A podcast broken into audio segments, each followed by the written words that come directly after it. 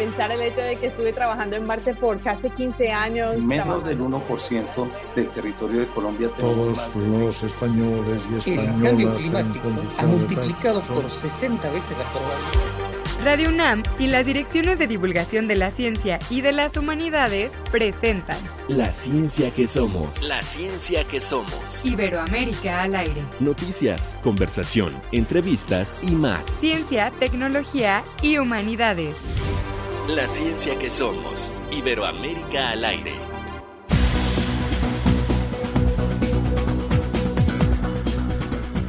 Que tenga usted un excelente día, nos da muchísimo gusto arrancar hoy esta emisión de La Ciencia que Somos, esta colaboración que hacemos entre las direcciones de divulgación de la ciencia y de las humanidades de la UNAM.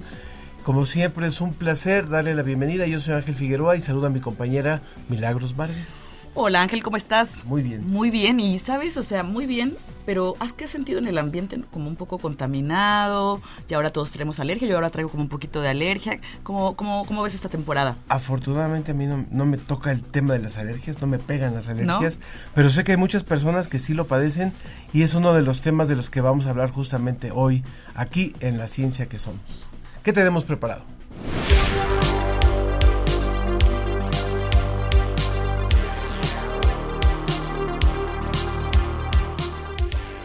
El equipo del portal Ciencia UNAM nos cuenta cómo estudian las células germinales humanas y cómo se hace esto con ayuda de un gusano. Conversaremos sobre la contaminación atmosférica y su relación con la resistencia bacteriana a los antibióticos.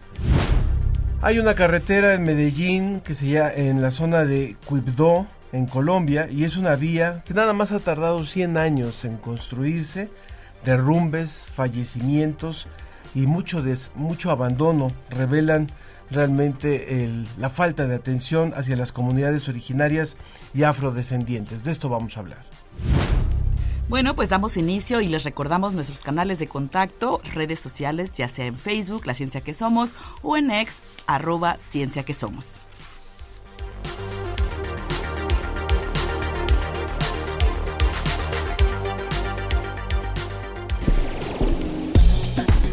Portal, Ciencia UNAM. Ciencia UNAM. Aprovechamos aquí a nuestra compañera Claudia Juárez, ella es la coordinadora editorial del portal Ciencia UNAM, para que nos cuente acerca de este trabajo que presentan ahora en torno a las llamadas células germinales humanas y cómo es que un gusano ayuda a conocer, a conocer parte de nuestras células. ¿Cómo estás, Claudia? ¿Cómo están? Gusto en, saludarlos, gusto en saludar al auditorio. Y así es, eh, esta, eh, tenemos una, un artículo muy interesante sobre el estudio de las células germinales. Los seres humanos estamos compuestos de muchas células, de diferentes tipos de células, y unas de ellas son las germinales. ¿Cuáles son las células germinales? Pues son los óvulos y los espermatozoides, ¿no? Son precisamente los que dan origen a un nuevo ser humano. Y en un laboratorio del Instituto de Fisiología Celular, en el laboratorio de la doctora eh, Rosa, eh, ella está eh, investigando y usando sobre todo un modelo de estudio muy interesante que es un gusano que mide menos de un milímetro eh, es el gusano Cyanorhabditis elegans, su nombre es muy complicado, mejor conocido como C. elegans. ¿Y de qué manera? Bueno, este gusano tiene unas peculiaridades muy interesantes que, que no solo en este laboratorio de, la, de, fisiología celular lo están estudiando, de la doctora Rosestela Navarro, sino eh, una de sus peculiaridades es que es transparente, es hermafrodita y en ciertas etapas de, su desarrollo, en alguna empieza a producir solo óvulos en otras solamente espermatozoides. Entonces, esto permite que los investigadores puedan observar estos fenómenos, estos procesos que tiene el gusano, porque aproximadamente las tres cuartas partes de sus genes son muy parecidos a los de los humanos. Entonces, esto permite como lo que se está viendo permite vislumbrar cómo podría ser en seres más complejos como los seres humanos. ¿no? Y en el campo de las células germinales, lo que ellos están estudiando es, bueno, una de las líneas de investigación es qué les pasa a estas células bajo condiciones de estrés. Para ello lo que hacen es someter al gusano a cambios de temperatura o a condiciones de ayuno. ¿Y qué es lo que pasa? Que cuando, eh, por ejemplo, en el caso de los, de los óvulos, lo primero que se forma son los ovocitos, que son las células que mediante algunos procesos dan origen a los óvulos. Lo que pasa bajo condiciones de estrés es que mueren muchas células, mueren muchísimas, ¿no? Entonces, este proceso de muerte celular es, eh, tiene algunas ventajas, algunas propuestas es de que ayudan a que al morir se nutran los, las células que quedan y esto ayuda a que los óvulos pues estén en mejores condiciones y se forme mejor eh, el proceso de desarrollo. Eh, aquí es lo, lo, que es interesante eh, también es que lo que ellos buscan entender a través de estos estudios es qué pasaría, por ejemplo, en casos de infertilidad en seres humanos. ¿no? Entonces, a través de someter a, a, este, a este gusano, por ejemplo, algo interesante que han, que han visto es que casi el 50% de, los, de estas células, eh, de los que dan origen a los óvulos, se mueren ¿no? En este proceso de estrés. Entonces dices, bueno, ¿cómo se relaciona la, la muerte celular con esta formación, con este proceso de biología del desarrollo que tiene este, este pequeño gusano y cómo podría entenderse también lo que sucede a nivel ser humano, ¿no? Entonces, los invitamos a que lean el artículo en Ciencia UNAM, van a, van a conocer también otras líneas de investigación con las que están utilizando este, este modelo y sobre todo algo eh, importante por lo que se estudia este gusano también es porque se puede modificar transgénicamente, se puede observar bajo ciertas condiciones con fluorescencia. Entonces, incluso ha permitido ya tres premios Nobel, o sea, a través de usando este modelo de gusano, se han logrado tres premios Nobel en 2002, en 2006 y en 2008 sobre temas también que tienen que ver con la fisiología y también, bueno, en 2008 fue un premio Nobel de Química, entonces para que conozcan más en qué consistió y cómo se relaciona todo esto con el trabajo que realizan en el Instituto de Fisiología Celular, los invitamos a consultar www.ciencia.unam.mx para que exploren nuestros contenidos de divulgación de la ciencia. Claro que sí, Clau. Y bueno, para todos los que nos están escuchando, entren al portal de Ciencia UNAM porque siempre tiene temas eh, pues de punta, ¿no? Para los que quieran saber más. Y este tema pues muy importante, ¿no? Porque como, como dice Clau, bueno, pues ha ayudado y es y el estudio de este, de este gusano que ha servido para otros diferentes estudios. Pero Clau, si nos puedes comentar, por ejemplo, la relevancia que tendría, ¿no? Esta, esta colaboración de la doctora Rosa y cómo podría tal vez ayudar a otras, a otras investigaciones. Pues bueno, ellos están estudiando varios aspectos. En este caso de, de, los procesos de las células germinales, lo que ellos buscan es entenderlo para detectar, por ejemplo, qué pasa cuando unas parejas no pueden tener hijos, ¿no? Cuando una mujer o cuando un hombre no pueden, sus células germinales no son de la calidad necesaria como para tener un embarazo exitoso, ¿no? Entonces, por ahí va su línea, es lo que ellos quisieran eh, tratar de entender y aportar en un futuro a estos procesos. Algo que también sería muy importante, estamos hablando de, casos, estamos conversando con Claudia Juárez, ella es coordinadora editorial del portal Ciencia UNAM, y tal vez algunos de estos casos aplicados podrían derivar en el tema de la fertilidad o de la infertilidad, pero hablemos también de la anticoncepción, o sea, el estudiar a este gusano nos permitiría también tener tal vez otros métodos, ¿no? Así es, de hecho, pues quienes están estudiando lo que es la biología del desarrollo a nivel, por ejemplo, de estas células germinales, pues buscan todos esos procesos, ¿no? Eh, la concepción, eh, pues es un proceso muy complejo en el que intervienen muchísimos factores como para que se logre un ser humano eh, y parte de eso tiene que ver con lo que con lo que tú comentas no o sea la otra parte también no entender bien cómo funciona para poder poder en algún momento bloquear o proponer alguna estrategia para evitar justo no que se que haya este encuentro este y que se dé una anticoncepción eso también va por ahí no para la biología del desarrollo es lo que busca, ¿no? Explorar todos estos procesos para entender, bueno, en este caso, eh, cómo modificarlas, cómo alterarlas, qué procesos las dañan, como este caso de la, de la muerte celular bajo condiciones de estrés, y en qué condiciones pueden ser favorecedoras o en qué condiciones pueden afectar estos procesos, ¿no? Y eso como bien dices Ángel, es fundamental como para escalar, ¿no? A nivel de, de varios aspectos que a los humanos nos interesan mucho, ¿no? Tanto el embarazo como la anticoncepción. Por supuesto. Y Clau, si nos puedes comentar qué otros temas podemos encontrar en el portal de Ciencia UNAM, este mes. Así es, pues bueno, tenemos una diversidad temática, tenemos temas de salud, de ambiente y naturaleza. Eh, estamos presentando también un artículo muy interesante sobre el suicidio en los mayas. Eh, este tema es desde las ciencias sociales y ha sido muy interesante que ha llamado la atención que bueno, el suicidio se estudia generalmente pues a partir de la medicina, de la salud mental de la psiquiatría, ¿no? Pero cómo influye la cultura también. En, en, esta práctica. Y algo que ha llamado la atención, por ejemplo, de antropólogos, es que los mayas tienen un alto índice de suicidio en el país. ¿no? Eh, me parece que Yucatán, bueno, la zona maya me refiero a la zona del sureste en México, que compone sobre todo eh, Yucatán. Nos estamos refiriendo al, caso que está tratando este artículo y eh, está en segundo lugar. Y algo que llama la atención es que el ahorcamiento es, es la práctica más común, mm. sobre todo en jóvenes.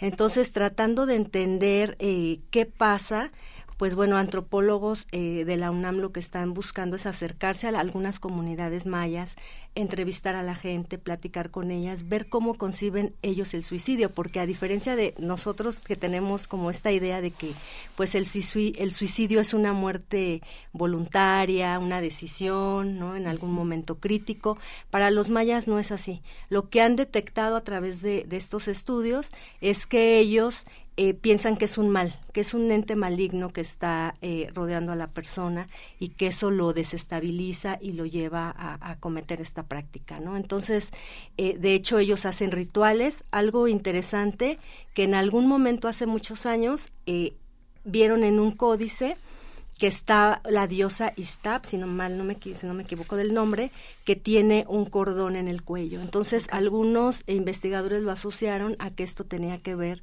con que los mayas eh, tenían alguna preferencia por esta práctica del ahorcamiento, ¿no? Hay mucho debate sobre eso, hay personas que no coinciden con esa idea, piensan que es un problema más complejo y exploran esta parte cultural que es muy interesante en las comunidades, ¿no? Entonces, incluso hay rituales, ¿no? Este, cuando nace el bebé y si nace con el cordón enredado, ellos dicen, es probable que en un futuro esta persona pueda ser propensa a suicidarse así, entonces le hacen un ritual. Y es muy interesante pues para comprender nuestra diversidad cultural, ¿no? Que no que son distintas formas de pensamiento y que este diálogo de saberes entre antropólogos, entre las comunidades, pues es muy importante para conocer un fenómeno social como este caso. Entonces, es parte de lo que tenemos en Ciencia UNAM. Creo que es una gran invitación. Ciencia UNAM es un proyecto que lleva como 12 años, 13 años, más o menos, un portal de información de, de ciencia y de ciencias sociales, también por ahí eh, que surgió aquí en la Dirección de Divulgación y que es muy interesante. Si no lo conoce, por favor, entre a Ciencia UNAM.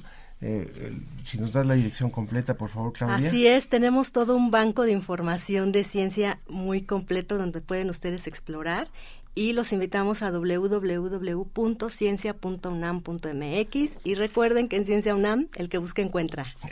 muy bien.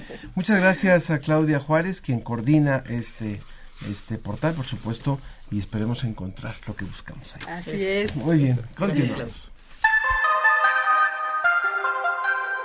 La naturaleza brinda elementos esenciales para preservar el planeta tal y como lo conocemos. Nos da alimentos, recursos para llevar una vida más cómoda y placentera, y así también elementos para preservar el ecosistema. En este sentido, hay quienes se dan a la tarea de buscar elementos naturales que se pueden transformar en recursos que son útiles para la vida diaria y también ecoamigables. Tal es el caso del grupo de investigadores conformado por alumnado y profesorado de la Universidad Autónoma Metropolitana, que desarrollaron un biopolímero a partir de la cáscara de plátano, que tendría las características físico-químicas necesarias para sustituir materiales convencionales como los utilizados en bolsas de plástico. Las doctoras Rebeca Sosa Fonseca, del Departamento de Física, Ana María Soto Estrada e Iris Cerratos Álvarez, ambas del Departamento de Química, así como los estudiantes de la licenciatura en Física, Juan Antonio García Torres, de la licenciatura en Química, Jorge Luis Mendoza Telles, y de la licenciatura en Ingeniería Biomédica, David Silva Roy, todos de la unidad Iztapalapa, coincidieron en que si bien existen numerosas publicaciones en torno a la creación de polímeros naturales, este es un proyecto encaminado a generar nuevos materiales que puedan tener múltiples aplicaciones tecnológicas y sobre todo que sean amigables con el ambiente. La doctora Sosa Fonseca dijo que en el laboratorio de espectroscopía suelen realizarse estudios de las propiedades ópticas de componentes, entre ellos las muestras de almidón que el alumnado ha obtenido de la cáscara de plátano. Tras señalar que la investigación surgió gracias a la iniciativa de García Torres, agregó que la cubierta de esta fruta, de la cual interesa su característica fibrosa, es un buen elemento para emplearlo como composta y mejorar los cultivos agrícolas después de un uso comercial, por lo que la finalidad es entender cuáles son los mecanismos que permiten dicho avance en la producción agrícola. Para la ciencia que somos, desde la Universidad Autónoma Metropolitana, para más información visita semanario.guam.mx. Guam, líder en conocimiento. La ciencia y sus respuestas están sobre la mesa.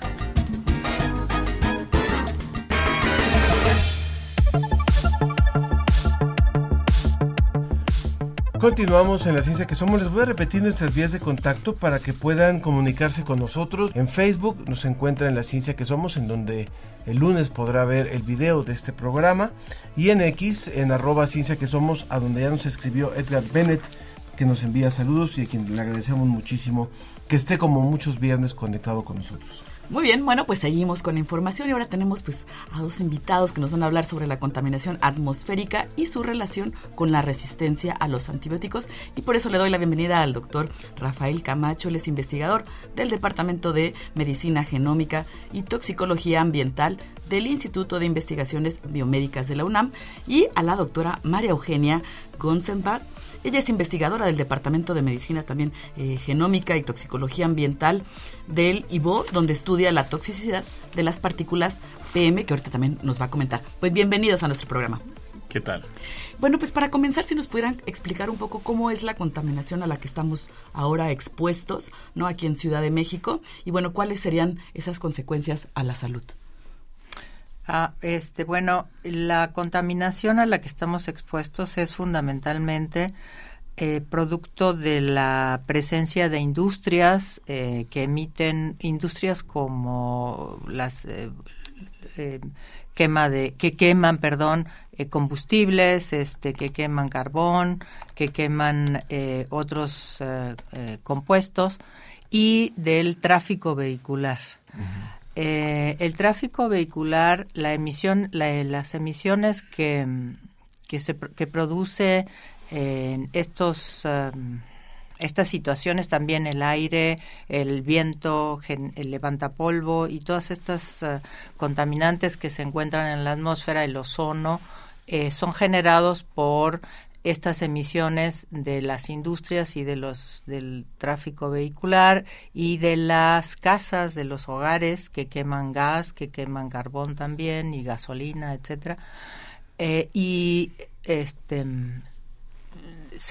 las autoridades o la, la, Secretaría de Medio Ambiente eh, registra estos contaminantes eh, utilizando contaminantes criterio, digamos que se saben que están asociados a riesgos a la salud, como es el ozono, el dióxido de carbono, el material particulado, ¿no? De qué es lo que vamos a hablar hoy, em, eh, fundamentalmente. ¿A qué se debe que en los meses de enero, febrero, empieza a haber como un recrudecimiento de estas enfermedades pulmonares? Hay mucha gente que habla de presentar alergias, y como si cuando como si fuera únicamente cuestión del clima cuando en realidad hay por ahí implicadas otras cosas. Sí este hace un hace unos años hace como tres años salió un artículo muy interesante donde se demostró que las enzimas de replicación de DNA o RNA eh, virales este, trabajan mejor a baja temperatura. Entonces eso explica en cierta medida por qué en épocas frías tenemos mayor presencia de estos entes, ¿no? Se replican mejor y entonces hay una propagación más este, abundante, ¿no? Aparte, este, normalmente nosotros no estamos muy acostumbrados a proteger nuestras casas porque tenemos un clima bastante moderado en la Ciudad de México y, y somos más expuestos a, al frío ambiental, ¿no? Y eso hace que haya una supresión inmunológica en algunas personas. Aparte hay una cantidad enorme de polen el fresno y otros árboles, algunos que son endémicos de la Ciudad de México, otros son este, traídos, eh, y eso hace que la gente que, es propensa tenga mayor eh, síntomas de alergias o de, molestia por, por este tipo de contaminantes. Además, bueno, si me permiten agregar, coincide con que en esta época en la Ciudad de México este, el clima es muy seco y disminuyen las lluvias. Las lluvias hacen un lavado atmosférico muy interesante y precipitan muchos de estos contaminantes, fundamentalmente el material particulado, y esto no ocurre en la época de invierno. Entonces aumenta mucho la presencia del material particulado en el ambiente. ¿Cómo se relacionaría ahora eh, esto justamente con la resistencia a los antibióticos? ¿no? Que ahora que todos estamos como... Eh, es un tema muy coyuntural. Pues yo creo que el doctor Camacho puede hablar más al Miren, salió un artículo muy interesante que nos llamó la atención tanto a la doctora González como a mí, de la Universidad eh, de Shenyang de China, donde ellos hacen una correlación, buscan correlacionar cosas con multiresistencia, microbiana. Y hacen muchos análisis de cuestión de disponibilidad de agua, eh, agua limpia, eh, cuánto dinero se invierte en salud, en fin, una serie de parámetros. Y una de las cosas que mejor les correlacionó, y repito, es una correlación, es la abundancia de partículas que llamamos PM2.5.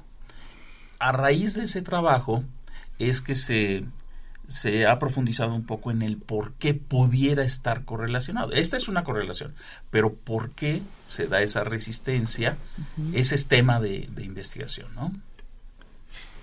Sí, a, mí me llama mucho la atención cuando estuvimos revisando la, información que nos, que nos proporcionó la producción. Eh, por un lado, este programa no solamente llega a, a México, ni siquiera solamente a la Ciudad de México, sino a través de diferentes estaciones en, distintos puntos del país y también en algunos países de América Latina. Entonces, seguramente para muchos amigos que nos escuchan, por ejemplo, en Colombia o en Ecuador, dicen que allá en la Ciudad de México lo que sabemos es que no sabemos cómo resiste la gente a los niveles de contaminación. Son como súper super seres ahí como que ya se acostumbraron. Y cuando vemos algunos, algunos asuntos como lo que es la, las normas y lo que marca eh, la Organización Mundial de la Salud, que dice en todas las ciudades el, número de partículas permitidas para que las personas puedan circular, puedan tener una vida normal, es de 0.5 microgramos por metro cúbico. Pero en la Ciudad de México tenemos extensión hasta de 10 o tenemos una norma que nos permite hasta 10. Me gustaría que nos contaran esto para después regresar también al tema este de eh, los antibióticos, pero ¿por qué? ¿Dónde eh, está el tema? Sí, bueno, el, el, las consecuencias en la salud son bien del material particulado, tanto 2.5 como 10, son bien conocidos. Por eso la Organización Mundial de la Salud sugiere que las eh, autoridades de los diferentes países o de las diferentes ciudades pongan esta normatividad de cuándo advertir a la población que los niveles están muy altos y entonces no salga a hacer ejercicio al aire libre, porque cuando uno se ejercita, pues respira más cantidad de estas partículas. Estas partículas no es por el hecho de digamos, bueno, son nocivas porque producen inflamación, especialmente las 2.5 porque llegan hasta el pulmón, pero es lo que contienen, o sea, ¿de qué están hechas? Están hechas de estos contaminantes que hay en el aire producto de la, la combustión de, de, de, las gasolinas, del carbón, de, de restos, restos, fecales, fecales eh, polvo, ¿no? Hasta bacterias, ¿no? Entonces, de ahí su peligrosidad para la salud. Y además, este, como les digo, son sugerencias. En nuestro país se han ido, se ha ido normando, sobre todo en Ciudad de México, que fue la primera, se ha ido normando los niveles eh, máximos sugeridos para este, declarar el clima bueno, este, eh, malo, eh, malísimo y, y, los programas de contingencia ambiental y se han ido modificando a lo largo del tiempo, lo cual ha llevado a disminuir la, la cantidad de material particular. Y ahora, eh, ayer salió en el diario oficial justamente una revisión de este, de este de esta normatividad muy interesante que nos sugiere que existe preocupación y, e interacción del tanto de la por parte de las autoridades y el y el grupo de investigadores que apoyan a, reducir a esta a estas emisiones. Estas emisiones cada vez eh, pues son o sea, varían, ¿no? A veces tenemos más contaminación, como ahorita lo comentaba la doctora, pero además de esta normativa que ha ido avanzando, nosotros como ciudadanos, ¿qué podemos hacer al respecto? ¿Cómo podemos protegernos, ¿no? Este, porque a pesar de que eh, la contaminación es tan alta, pues hay que salir, ¿no? Y, y muchas personas, sus trabajos están al aire libre, ¿no? Entonces, ¿cómo poder protegerse? Pues yo diría lo primero es estar pendientes de las comunicaciones del Departamento del Distrito Federal con respecto a los niveles de material particulado y tomar decisiones como no salir a hacer ejercicio, por ejemplo. Uno no puede dejar de respirar, por ejemplo, ¿no? Como hoy no circula, pero hoy no respiro, no existe. Pero este entonces a partir de ahí las mamás eh, eh, con los niños o en, los niños que jueguen en, las, en los parques o esas cosas o la gente que hace deporte, cuidarse y, este y en el caso de las personas que tengan que salir pues saber que hay aumento de la contaminación y tratar de permanecer entre, entre muros el mayor tiempo posible hasta que estos niveles desciendan ¿no? regresando estamos conversando en este momento y agradecemos muchísimo la presencia de la doctora María Eugenia Goncebat y también del doctor Rafael Camacho ambos del Instituto de Investigaciones Biomédicas de la UNAM. Gracias por estar aquí con nosotros y ambos también del Departamento de Medicina Genómica y Toxicología Ambiental de ese instituto. Eh, volviendo al tema de la resistencia a los microbios, a los antibióticos, que a mí sí me parece algunos datos gravísimos cuando sabemos que en, en una temporada como esta, entonces lo que prolifera también es que se recetan antibióticos como si fueran tortillas.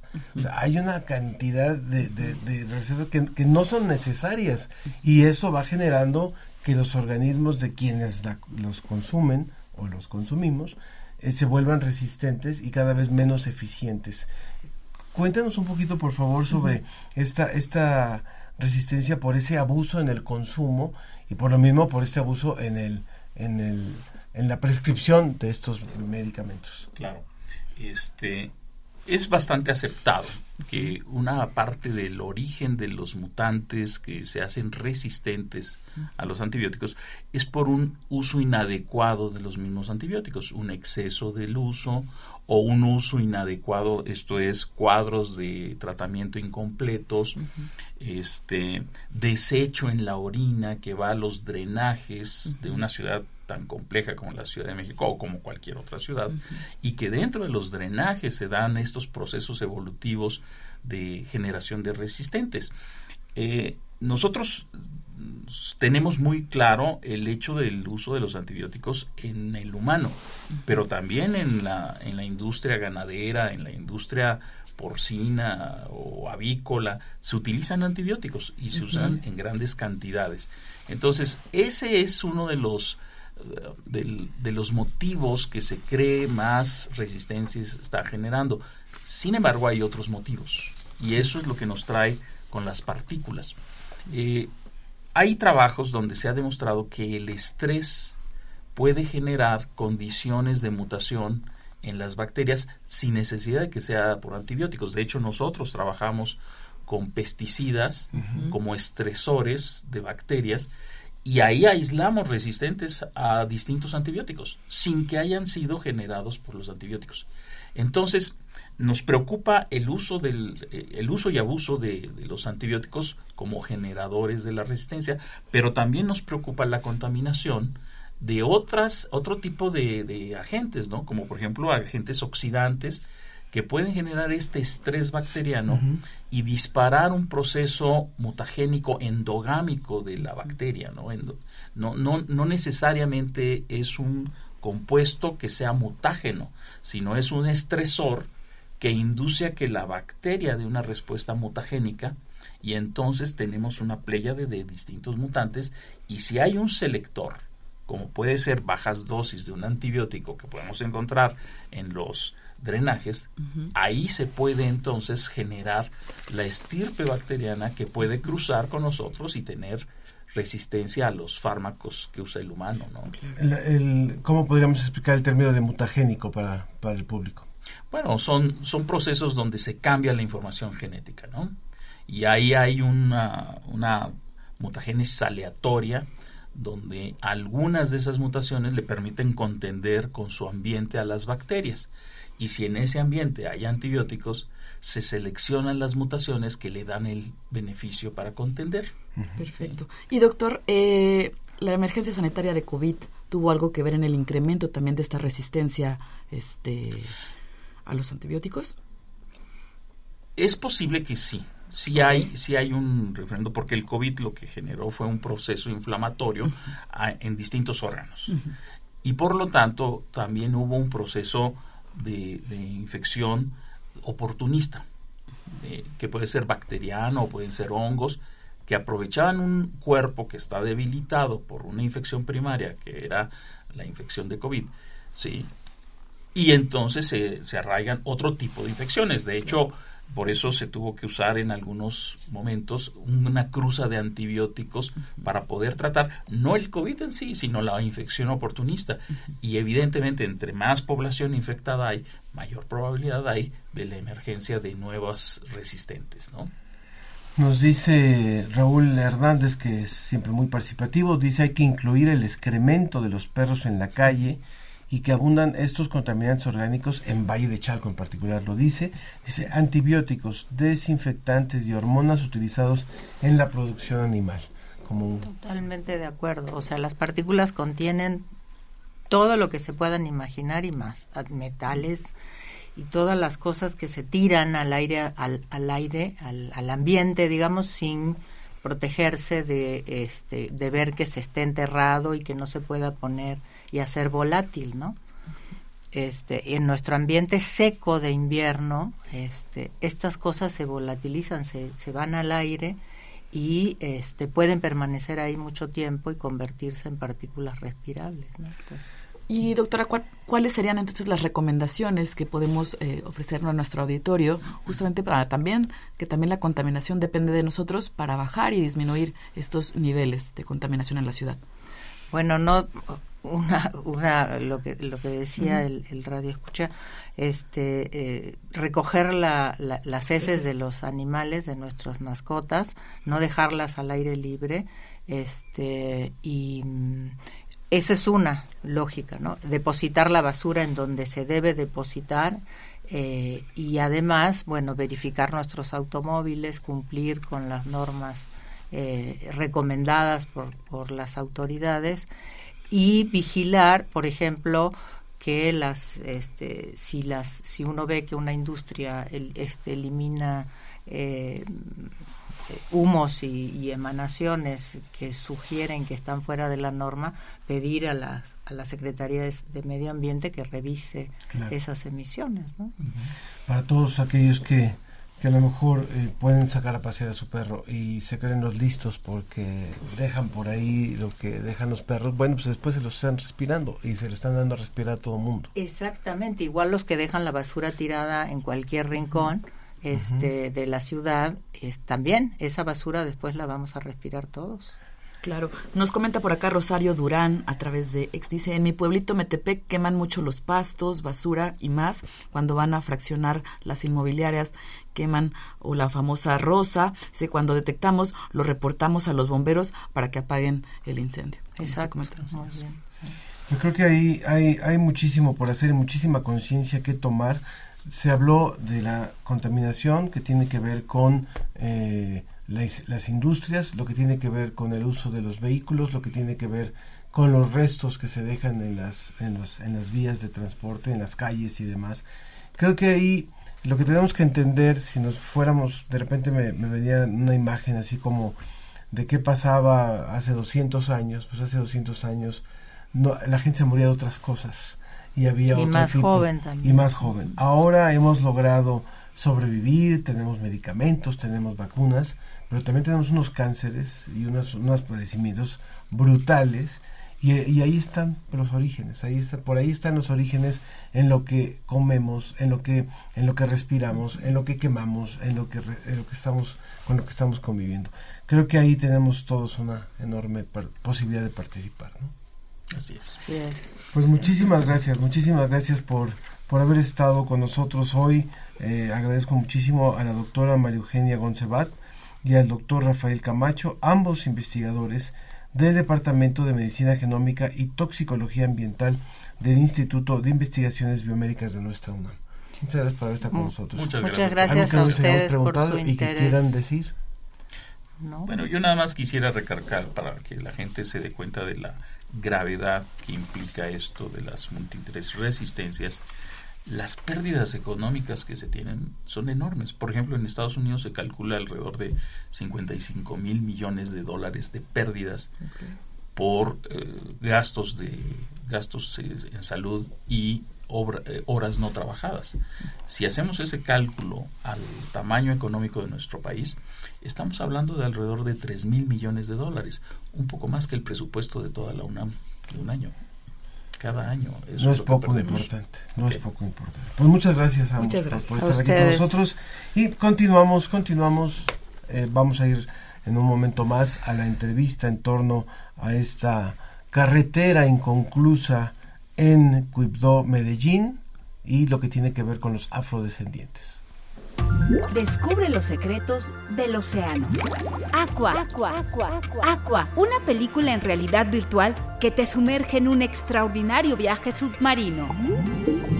Ven a Imaginare en el Museo Universum de la UNAM. Aqua, una producción de inmersión salvaje. La ciencia y la cultura de las modificaciones corporales ¿Qué pasa en nuestras células cuando nos tatuamos? Te invitamos a ver el pasado de la Tierra para ir en la dirección correcta hacia el futuro. Si existieran los extraterrestres, ¿tendrían sentido de la justicia? La biología y las matemáticas nos responden. Encuentra estos temas y mucho más en la revista Cómo ves de enero. Visita la página www.comoves.unam.mx y suscríbete. La ciencia que somos, la ciencia que somos. Entrevista.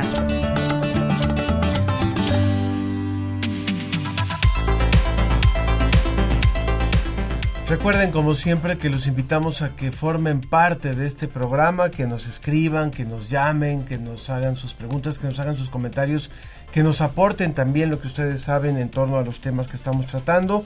Les repito, Facebook, La Ciencia que Somos, o en X, arroba Ciencia que Somos. Nos enlazamos ahora hasta, hasta Medellín, en Colombia, recordando el plato paisa, allá, que qué es rico, delicioso qué rico, en qué Colombia. rico. Pero estamos, estamos enlazados con eh, Gonzalo Díaz, él es comunicador social y periodista, es investigador, director de la emisora Radio Universidad del Chocó, director del Archivo Fotográfico y Fílmico del Chocó.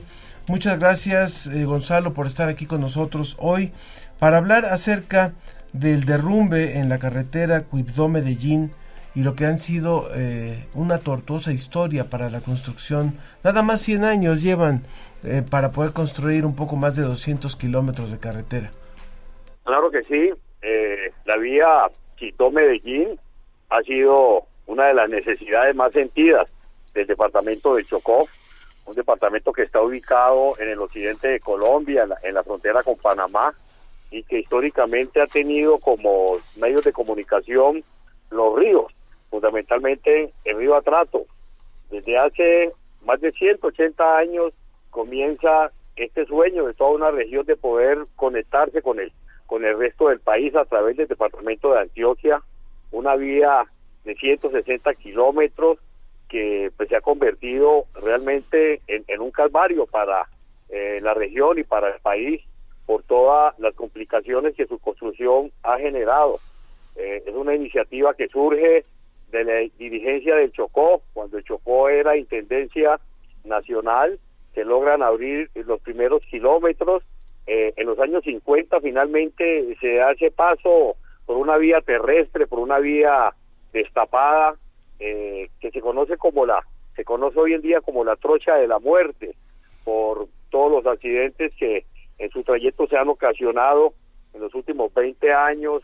Es cuentiosa la, la cifra de muertos por múltiples accidentes que se, que se realizan en esta carretera que se encuentra atravesando eh, la cordillera occidental, todo el valle pluvial del Atrato hasta conectar con Quito, que es la capital del departamento de Chocó. Eh, realmente es una problemática de muchos años atrás que si bien se ha venido interviniendo por parte del gobierno y se han venido haciendo algunas inversiones en los últimos años, no se ha logrado culminar 100% la construcción de la misma. Restan 15 kilómetros eh, todavía por intervenir y en esos 15 kilómetros habitan varios municipios, habitan a lo largo de la carretera, habitan eh, comunidades afrodescendientes, comunidades mestizas también de los municipios del Carmen de Atrato y sobre todo comunidades indígenas que el conflicto armado las obligó a bajar de las cabeceras de los ríos y están hoy ubicadas a lo largo de todo este corredor vial y con ellas el gobierno tiene que concertar también una serie de medidas para la construcción de esta vía en el marco de las consultas previas que hay que desarrollar. Gracias, Gonzalo. Y bueno, es una historia bastante eh, triste, pero coméntanos cuál ha sido la respuesta de, de los del gobierno, de los diversos gobiernos que han pasado ante, ante esta carretera que todavía eh, continúa inconclusa. Bueno, eh, en los últimos 20 años se han venido haciendo inversiones por parte de los diferentes gobiernos, de los diferentes presidentes, y lo anterior como consecuencia también de paros cívicos, de movilizaciones sociales, de protestas que acá se han venido realizando, protestas históricas como la del año de 1987, donde se acuerda con el gobierno la pavimentación eh, y ampliación de esta vía. Se ha venido haciendo una inversión a cuentagotas, ahí el terreno presenta también dificultades de tipo ingeniería, de tipo topográfico, geológico, porque tiene unas zonas bastante inestables y de mucho riesgo que implica eh, mucha paciencia, podríamos decirlo así. La carretera también la atraviesa múltiples fuentes de agua, requiere muchos puentes, muchos accesos y en ese sentido esto se ha venido retrasando, retrasando y no ha sido posible, digamos, culminarla. Hoy, después de este accidente, ha habido una reacción del gobierno nacional en cabeza del presidente Gustavo Petro y ha anunciado lo que se puede considerar una inversión histórica para lograr terminar los tramos que faltan por pavimentar, que son aproximadamente 15 kilómetros, y algo que nunca se había dado es un plan de manejo y protección de la carretera, de los taludes que tienen a lo largo y ancho para tratar de evitar que este tipo de accidentes y de muertes y de tragedias vuelvan a ocurrir. Que el presidente editó un decreto de emergencia a través del cual se destinó la cifra de 500 mil millones de pesos, con lo cual, eh, digamos, es suficiente para poder culminar estos trabajos eh, que, que, requerirían eh, como mínimo de unos dos años para poder culminar de una vez por todas el pavimento y también lo que tiene que ver con la protección de la vía en, en la parte de los taludes para evitar los derrumbes y los deslizamientos que son muy contiguos. Vale la pena recordar, eh, Gonzalo, que en esta zona, según lo que, lo que sabemos, está alrededor del 82% de la población afrodescendiente del país y ahí existen alrededor de 50 consejos comunitarios, así como 12 comunidades indígenas. Esto, esta, esta procedencia afrodescendiente es la que ha hecho o un racismo, podríamos decir, o, un, o una segregación, es la que ha hecho que se retrase por décadas eh, la terminación de esta carretera? Sin lugar a dudas, sin lugar a dudas, ha existido y persiste eh, desde el Estado colombiano un tratamiento eh, de segunda de segunda mano para el departamento de Chocó. Hay un racismo institucional muy arraigado que viene de la época de la colonia y que hace parte también del, del modelo centralista que impera en nuestro país, donde todas las decisiones se toman en la capital, en Bogotá, y nosotros estamos en la periferia, en la, en la Colombia profunda. Sin lugar a dudas ha existido ese abandono estatal y ello se refleja no solamente en el estado de las vías, sino en una situación, digamos, calamitosa en términos de calidad de vida, de carencia eh, de servicios públicos, de servicios básicos, que tiene resuelto ya muchas otras eh, ciudades, países, departamentos, pero el Chocó continúa con un rezago de por lo menos 50 años en lo que tiene que ver con el desarrollo comercial, urbano, eh, frente a otras regiones del país, por ese racismo que ahora está imperando, pero que también hay visos de cambio, hay visos de cambio con el actual gobierno y con la participación que se viene dando algunos líderes afrodescendientes en el manejo eh, del Estado, empezando por eh, nuestra vicepresidenta, la doctora Francia Márquez, que hace parte de la población afrodescendiente. Ayer, por tercera vez en la historia, se eligió a un chocuano como magistrado de la Corte Suprema de Justicia, al doctor Gerson Chaverra Castro, un joven chocuano profesional también prominente, y ahí poco a poco eh, se ha ido ascendiendo en esta en estos espacios de poder también donde vamos a tener oportunidad de, poder contribuir o ojalá puedan contribuir también con esta región que tiene esta vía Medellín y que también tiene otra conexión con el eje cafetero eh, por Pereira que eh, vive también un panorama similar, otra vía que viene construyéndose pero que todavía eh, faltan faltan unos remates, unos broches y, y unas inversiones también para poder finiquitar eh, esta, estas vías y que, se puedan evitar esta muerte como, como de los 40 chocuanos que han fallecido hace unas, unas pocas semanas eh, por esta situación. Y Gonzalo, hablabas ahora de una inversión no propuesta por el eh, nuevo presidente Petro. Eh, ¿Se tiene como alguna estimación de cuándo finalmente esta carretera podría quedar lista? Bueno, si se da la inversión que ha prometido el señor presidente, de los 500 mil millones de pesos, si se habilitan eh, varios frentes de trabajo, si se contratan empresas ingenieriles con, digamos, con músculo financiero, con infraestructura, y si hay también una una participación de las de las comunidades indígenas del sector que pues continuamente bloquean la vía también por en diferentes situaciones y reclamos estimaríamos que en unos dos a tres años se estaría culminando eh, totalmente eh, esta vía, los 15 kilómetros que faltan y también las medidas de protección que se estarían implementando a lo largo de, todo este corredor vial que la requiere por la cantidad de pendientes, por la cantidad de abismos eh, que tiene a, su paso. Es una vía que, circunda el, nacimiento del río Atrato y que, y que bordea, como lo hemos manifestado, la, la cordillera occidental.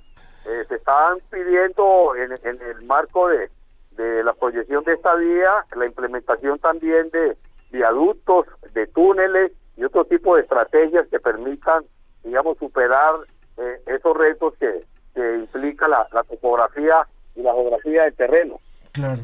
Pues muchas gracias, muchas gracias por esta participación, Gonzalo Díaz. Desgraciadamente este tema nos suena también muy cercano, también el gran abandono que sufren y que han sufrido históricamente los pueblos afrodescendientes en, países como México y también allá en Colombia. Muchas gracias por haber participado. Gonzalo Díaz, comunicador social y periodista, eh, director de la emisora Radio Universidad del Chocó. Un saludo hasta allá. Muchas gracias a ustedes por esta oportunidad y felicitarlos por ese importante trabajo de periodismo científico acá en nuestra emisora La Ciencia que Somos, hace parte de nuestra parrilla de programación y nos entregan ustedes unos contenidos de mucha pertinencia, de mucha actualidad y de mucho de mucha contribución para el conocimiento de nuestra gente. Buen día, muchas gracias a ustedes. Mil gracias, mil gracias, Gonzalo. Bueno, rápidamente, Mariana nos dice, saluda al equipo, invitados aquí disfrutando toda la información que nos comparten. Todo lo digo con la nariz tapada por las alergias. También eh, nos dice, buen día, interesantes temas y muy amena su programación. Saludos a Tania Castellanos y Blanca Silva, que lo escuchamos todos los días desde nuestro espacio de trabajo en Cojumatán de Régules en Michoacán. También eh, disfrutando de mis programas favoritos, dice Elizabeth Bisuet, conscientes, hay que ser conscientes a los adultos para cuidar nuestro entorno. Eh, estamos participando con funcionarios de ecología de la Sierra de Guadalupe para reforestar. Nuestra, expectativa es que se replique en más personas acciones que pongan freno a la amenaza de este planeta. Y también eh, Armando Cruz dice, hace unos minutos hablaron del abuso del consumo de antibióticos. Hay que concientizar por primer, en primer lugar a los médicos que recetan de forma excesiva. Esto lo dice desde Emiliano Zapata Mores. Bueno, a todos, mil gracias. Milagros Vargas y Ángel Figueroa. Nos escuchamos muy pronto.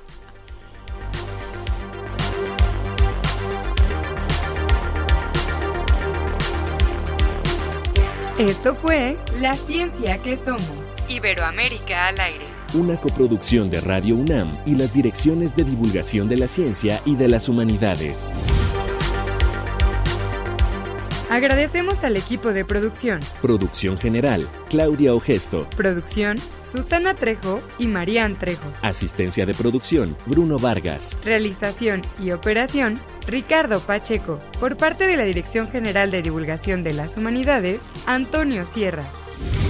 La ciencia que somos. Iberoamérica al aire.